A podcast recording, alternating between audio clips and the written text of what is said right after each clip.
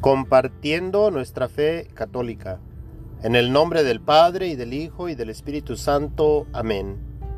Lectura del Santo Evangelio según San Marcos.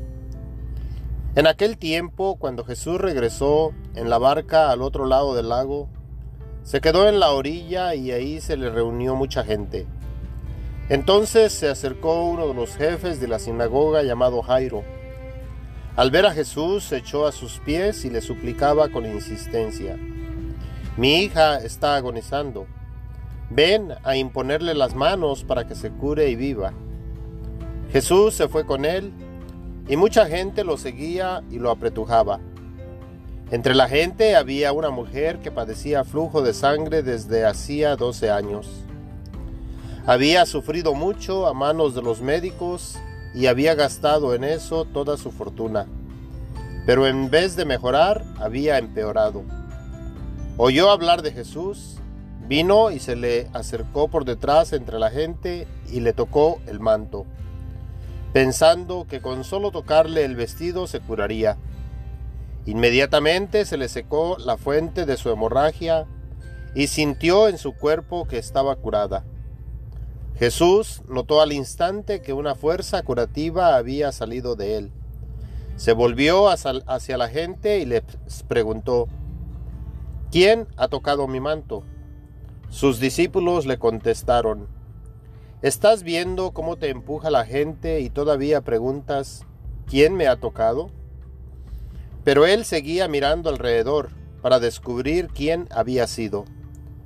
Entonces se acercó la mujer, Asustada y temblorosa al comprender lo que había pasado, se postró a sus pies y le confesó la verdad. Jesús la tranquilizó diciendo, Hija, tu fe te ha curado. Vete en paz y queda sana de tu enfermedad. Todavía estaba hablando Jesús cuando unos criados llegaron de la casa del jefe de la sinagoga para decirle a éste, Ya se murió tu hija ¿Para qué sigues molestando al maestro? Jesús alcanzó a oír lo que hablaban y le dijo al jefe de la sinagoga, No temas, basta que tengas fe. No permitió que lo acompañaran más que Pedro, Santiago y Juan, el hermano de Santiago.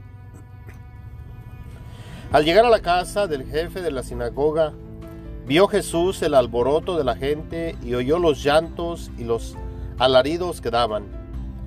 Entró y les dijo, ¿qué significa tanto llanto y alboroto?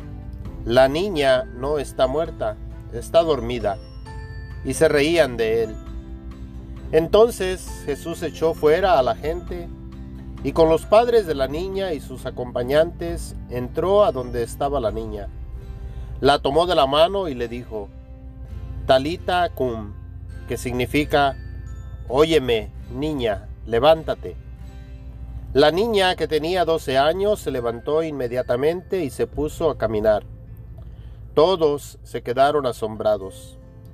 Jesús les ordenó severamente que no lo dijeran a nadie, y les mandó que le dieran de comer a la niña. Palabra del Señor. Gloria a ti, Señor Jesús. Estamos en el domingo 13 del tiempo ordinario. En este día Jesús le devuelve la vida a una niña que tenía 12 años y que había muerto. También le devuelve la salud a una mujer que llevaba 12 años con flujo de sangre. 12 años enferma que ya había gastado toda su fortuna en doctores buscando encontrar la salud. Pero no la encontraba. Esta mujer que llevaba 12 años enferma escuchó de Jesús, supo que Jesús podía sanarla y llegó a pensar, con solo que toque su manto podré quedar sana. Algo que nos debe de motivar a nosotros a buscar a Jesús, que ahora en la actualidad, a través de la Eucaristía, no solamente lo podemos tocar, sino que también lo podemos comer, consumir, hacerlo parte de nuestro ser. Al hacer esto, al recibirlo en la Eucaristía, Él viene a ser parte de nuestra vida, en una forma muy íntima. Viene a transformar nuestra vida cuando nosotros le permitimos. Viene no solamente a sanarnos, viene a ofrecernos la salvación para poder estar con Él. Muchos buscamos que nos sane de nuestras enfermedades, pero miremos un poco más allá, que si Él nos sana de nuestras enfermedades, esto es solamente un anticipo, un inicio de lo que Él quiere hacer con nosotros, ya que Él quiere no solamente sanarnos, quiere salvarnos. Y para esto pide, quiere que nosotros le demos permiso, ya que este Dios que nos ha creado sin pedirnos permiso, no nos puede salvar si nosotros no le permitimos. Él es un Dios de amor que nos ha creado libres y nos ofrece una vida eterna con Él. Lo que tenemos que hacer es acercarnos a Él, buscarlo a través de la iglesia, ya que por más de dos mil años esta iglesia nos ha traído a Jesús en la Eucaristía, al Cordero de Dios que quita el pecado del mundo. A través de las manos consagradas del sacerdote, Jesús se hace presente en el altar para ofrecernos la salvación, para ofrecernos vida eterna, para ofrecernos nueva vida, ya que Él no quiere la muerte del pecador. Él quiere que vivamos y vivamos para Él.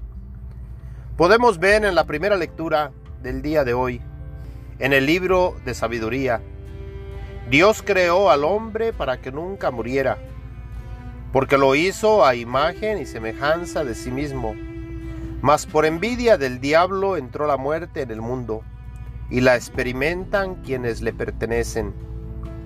Por envidia del diablo entra el pecado y la muerte al ser humano. El diablo, habiendo sido expulsado del cielo, no quiere que nosotros los seres humanos lleguemos a estar con Dios. Pero Dios en su gran misericordia viene y se hace presente entre nosotros en Jesús, Dios y hombre verdadero.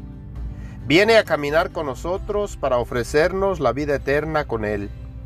Viene a revelarnos, a darnos a conocer el camino para poder llegar al Padre. Y para esto nos dice, yo soy el camino, la verdad y la vida. Y nadie viene al Padre sino por mí. Y para mostrar quién es Él, viene y sana a los enfermos da nueva vida a los muertos.